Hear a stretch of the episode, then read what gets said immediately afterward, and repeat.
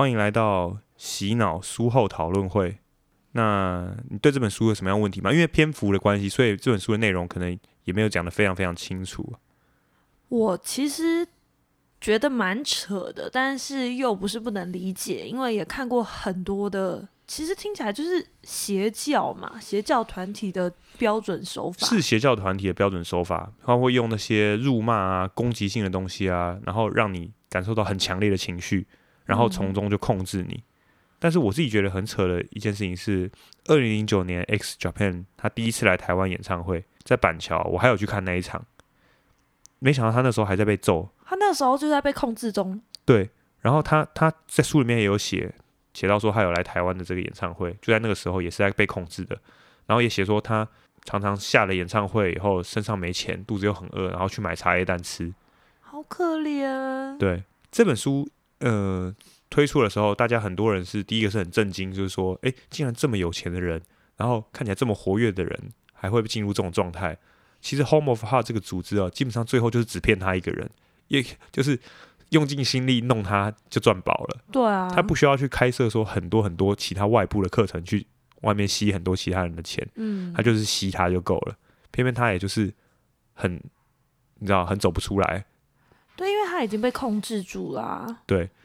那很多人，第二个就是说，他很多人就是听到这个故事以后，会去指责这个 Home of Heart 这是邪教。但是邪教的定义是什么？邪教听起来绝对是一个负面的称呼啊，是，通常是拿来称呼那些具有一些奇怪的啊、特殊的那种信仰仪式啊，或者是那种宗教行为的教派。例如说 Home of Heart，他会叫你去拿假的刀跟假的人偶，叫你去断绝跟自己父母的关系，嗯，然后叫你去。摆脱掉自己身边的人，这听起来就是一个，你可以把它想成就是所谓特殊的宗教仪式。是，因为我们讲到奇怪或特殊嘛，那它其实就是一种价值观的认定。因为不同的人，每个人觉得奇怪的事情不一定一样啊，说不定有些人觉得这样不奇怪啊。每个人有不一样的价值观，对不对？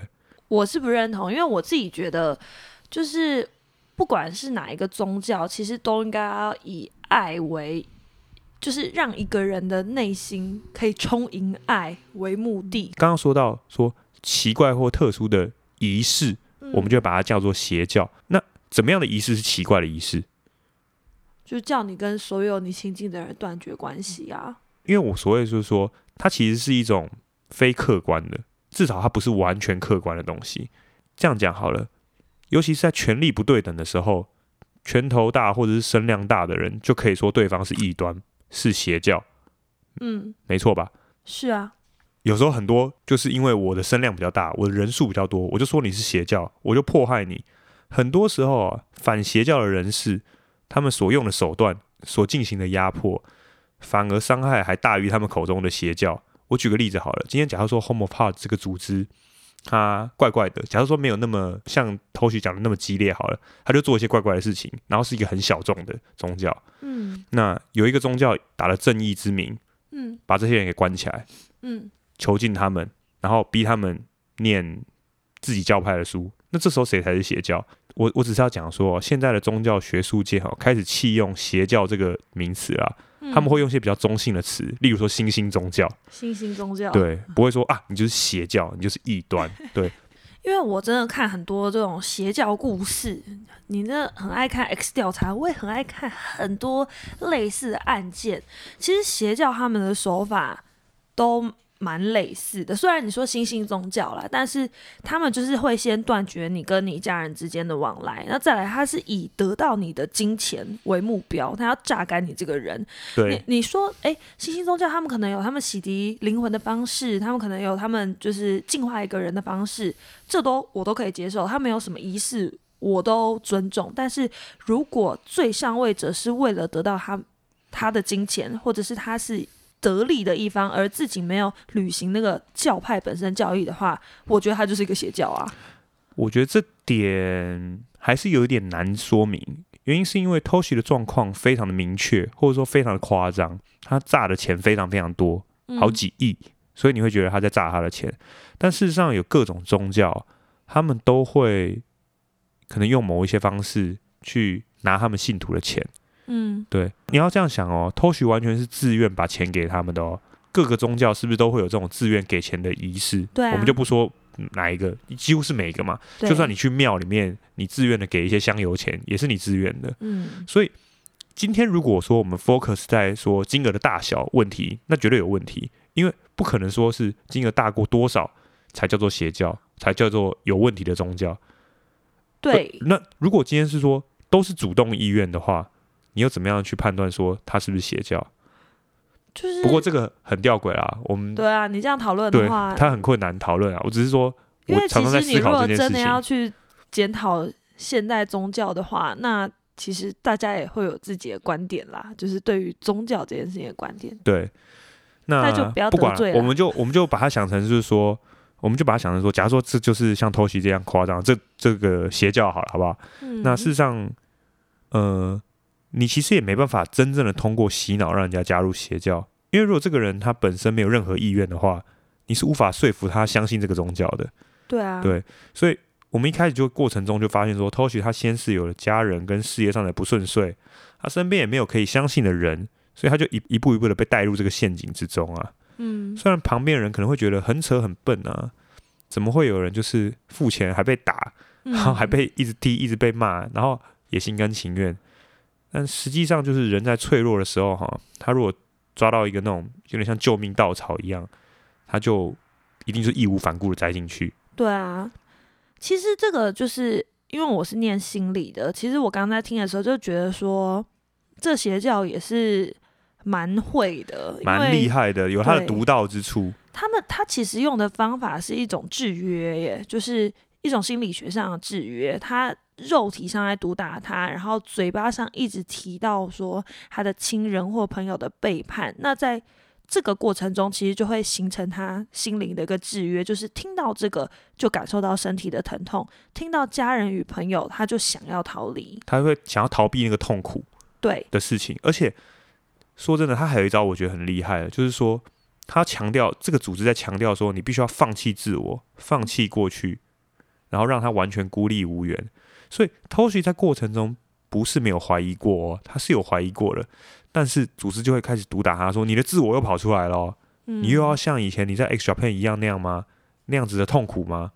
嗯对，所以他就这样被拖入了这个洗，对洗脑星球了。他后来、嗯他后来再回来以后，他自己常常也自我嘲讽啊啊，那十二年去了洗脑星球这样子，好可怜。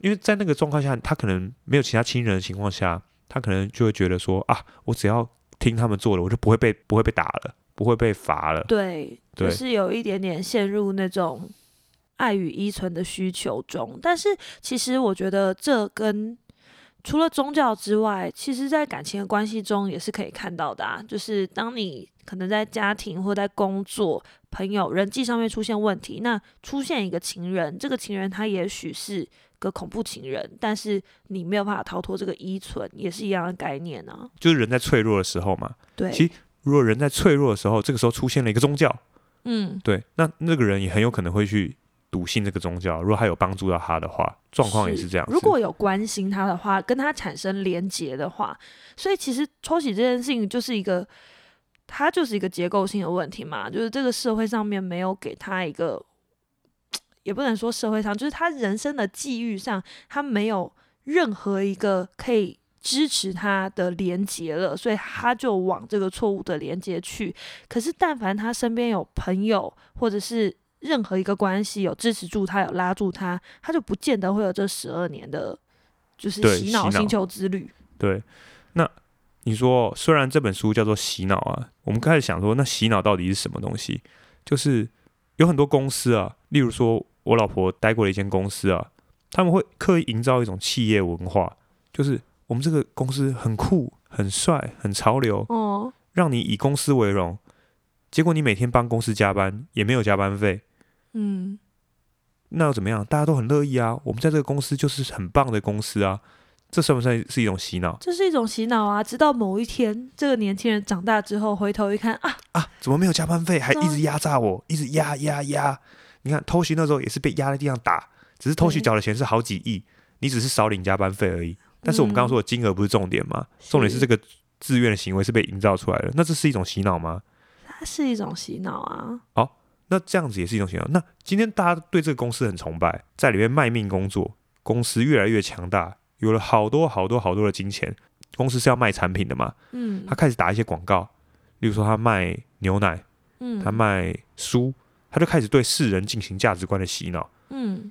然后接着创造出一个世代的文化。例如说，我告诉你，iPhone 是一只很棒的手机，嗯。你就拿钱来跟我买，是。我卖再贵你都来跟我买，那这是不是也是有点像偷袭的感觉？嗯，我觉得广告这个，你你那就看你对洗脑这个词的定义嘛，因为广告它就是一种曝光效应。其实你人只要看一个东西看多了，你就会对它产生好感，这个是心理学上有这个东西。可是我觉得偷学这个洗脑，它比较像是就是剥离他的自我。然后再强加一个新的概念，可是广告的东西可能是一直在你眼前曝光，但是它没有让你的自我消失。但你这样讲的话，我倒也觉得，对啊，审美观也是一种洗脑、啊。审美观也是一种洗脑啊，对啊对不对？白人的审美观啊，对不对？以前人的审美观跟现在审美观其实不用讲这个，人就 I G 打开上面那个完美，越越滑越焦虑你知道，哇，这个每个身材啊，每个人的生活，对，好像都对自己也会自己的生活开始不满，开始也觉得自己要去追求那些东西，瘦啊、白啊、高啊，就是一些这些审美观，那它也是一种洗脑啊。是啊那我再讲一个好了，关于这种广告啊，喝牛奶很健康这件事情，它其实也是一种洗脑啊。哎，广告就是这样。我告诉你一个秘密，你知道圣诞老人为什么穿着红色衣服吗？为什么？你说说看其实。根本不是因为圣诞老人本身穿红色衣服，是因为可口可乐某一年的广告画了一个肥肥的圣诞老人穿着红色的衣服，然后那个形象就是从可口可乐广告开始的。以前其实是有绿色版本，哦还有白色版本的。哦，好像有，好像有，好像有。对啊那，当这个红色形象出现以后，你对可口可乐的印象也很强，也会变更强烈。变更强烈，然后圣诞节的这个销售商机就开始了。对，那你看刚刚讲的公司文化的洗脑，免费加班嘛，公司做的产品用广告打出去，讲述一个世代的文化、审美观，牛奶很健康，拿 iPhone，这都是一种对众人的洗脑。不是啊，可是你要这样子上纲的话，教育也是一种洗脑啊。诶，我正要讲啊，我们今天开设一个 podcast，跟大家讲述，那是不是也是一种洗脑？我跟囧哥的那个爱呀爱呀，嗯，里面有很多很多人都是在感情上面有受挫以后，他就问他的朋友，问他朋友的朋友的朋友的朋友的朋友，刚好推荐了这个超级无敌小的 podcast 频道给他们，一听中了，他就是在讲我，哦，所以现在囧哥是不是开了一个很大的别墅，上面里面都是停着跑车这样子？没有，完全没有，这回超惨都没有，哎呀，对，就是，但是它是一种，对不对？我我我觉得这个感觉好像也很像，因为你看嘛，我们在这个人很脆弱的时候，他听到嗯我们这个东西，觉得很受用，诶 t o s h i 在他最脆弱的时候也是这样发生的，然后他就变成了某种程度上面的信仰者。我用我的价值观在说服你，这算不算是一种？不要再不要再说洗脑了啊，就是一种一种思想上面的侵略进攻，对不对？嗯，思想上的侵略。但是我觉得，就是我刚刚一开始讲的啊，就是这个洗脑本身，呃或者是宗教啦，如果本身在上位者他也是秉持着一样的价值观，然后他没有从别人身上榨取金钱，那我就觉得他没有到。洗脑或者是邪教的程度，所以，哎呀哎呀，我看你现在坐在我对面，然后用着这个廉价的麦克风，应该也是 就不要高攀说自己洗脑了啦。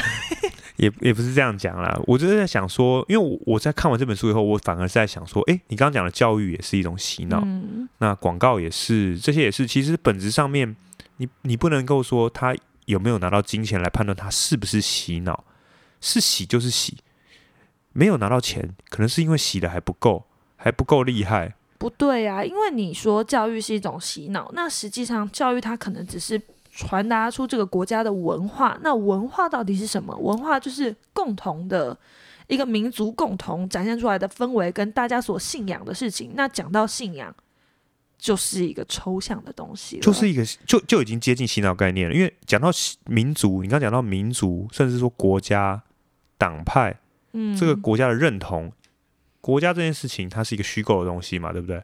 但是它在所有人的意念之下，它就会变成一个真实的东西。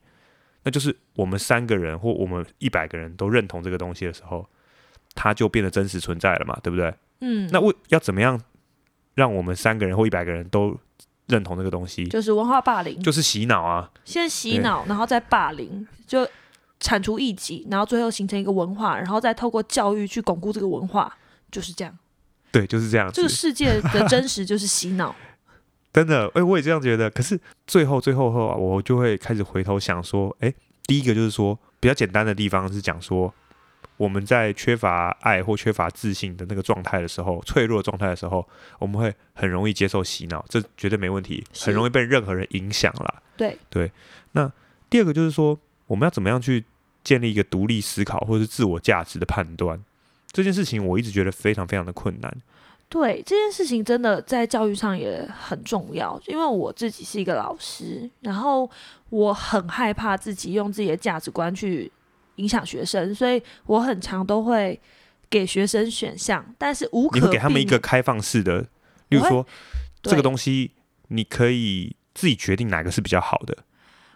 对，但是我曾经就是陷入深深的自我怀疑，是因为你到底要到哪个阶段让学生自己选择？哎，对啊，对你如果引导到某一个阶段才放手的话，其实也是某种程度上也传达了你的意念了。对但是你又想要全部让他去，你想要让他有独立思考的能力，但是其实你希望他做正确的选择。我问你，你心中正确的选择，对不对？你心中正确的选择，我心中正确的选择没错。你想想看哦，今天一个幼儿园小孩，然后他们两个在打架，两个小孩要互相打，两只小手打，然后两个人都哭了。对我过去说：“哎，你们觉得打架是好的吗？打架受伤是好的吗？”我心中的潜台词是打架是不好的。那如果他们指着对方说：“打死他，我要打死他。”我跟他们说：“哎，不能这样。”我在洗脑他们吗？你在影响他们了。我在影响他们了。对其实，那这件事情比较简单，我们会认为说啊，打是不好的，没错吧？简单一点，为什么打是不好的？捍卫自己是不好的吗？别人侵哦侵略你的范围，你为什么不能捍略捍卫你自己？我觉得我们要我们要尽量收敛一点，不是我的。意思我知道你要表达的意思，我想要表达的意思是说，所以到哪一个年纪，你可以开始培养他独立思考的能力？因为我觉得儿童他们成熟的时间越来越早了。我以前觉得说，从国中开始，我可以直接丢一个开放选择题，但现在五六年级他们已经开始可以，哦，我懂你意思。对他们接收刺激很多。对，在某一个年纪以前，他绝对是一个人格养成的阶段，对，并不是呃，这个时候你丢给他开放式的选项，或者是把他他会很迷茫。对，或者让他用本能去选择，他其实也没有太多的依循。对对那但是在那之前，他其实已经被这个文化洗脑了。你这样又讲越又讲大了，我想不能想讲讲小一点？我知道你意思，嗯，但是讲到这边就太，就真的很困难。啊对对就是这样啊。对那你你的你的结论是什么？要在多大的时候，然后给予怎么样子的方向？我的结论是我永远会给他们很多选项，就是当我讲出一个答案，我会说这是我的答案。当然，有些人会怎么样怎么样想，但是老师活到这个年纪，目前的选择是这样子，以后也可能会改。那希望你们有自己的想法。以我自己来讲哈，通常可能就是最后要归因于一些比较基本的概念啦，例如说，就像你开始讲的，有爱啊，有善念啊，但这个世界的本质是跟这些东西冲突的、啊，真善美。但是你只能做好你自己，然后再从你自己慢慢的往外去推广。比如说，对啊对，你要有一个基本的信仰，你才有办法去说服你自己，然后才有办法去跟别人做价值观上面的交流。嗯，所以回到这个这本洗脑这本书哦，基本上这个宗教跟偷袭之间绝对没有爱或善意的关系。今天这一集就讲到这边啊，可能有点混乱啊。我我觉得有时候那 怎么剪？应该说怎么剪？没关系，不会啊，OK 啊。我觉得我我们可以，也许也可以从这个去找相关的书，例如说我们刚刚谈到宗教，谈到广告，因为这毕竟是一本偷袭的洗脑书啊，所以他对我们刚刚讲的那些理论没有太多的琢磨嘛。也许我们可以去找相关的书，有空再来分享给大家。嗯，好，那就这样了，感谢大家收听，拜拜。拜拜，你那个拜拜很很刺耳哎。拜拜。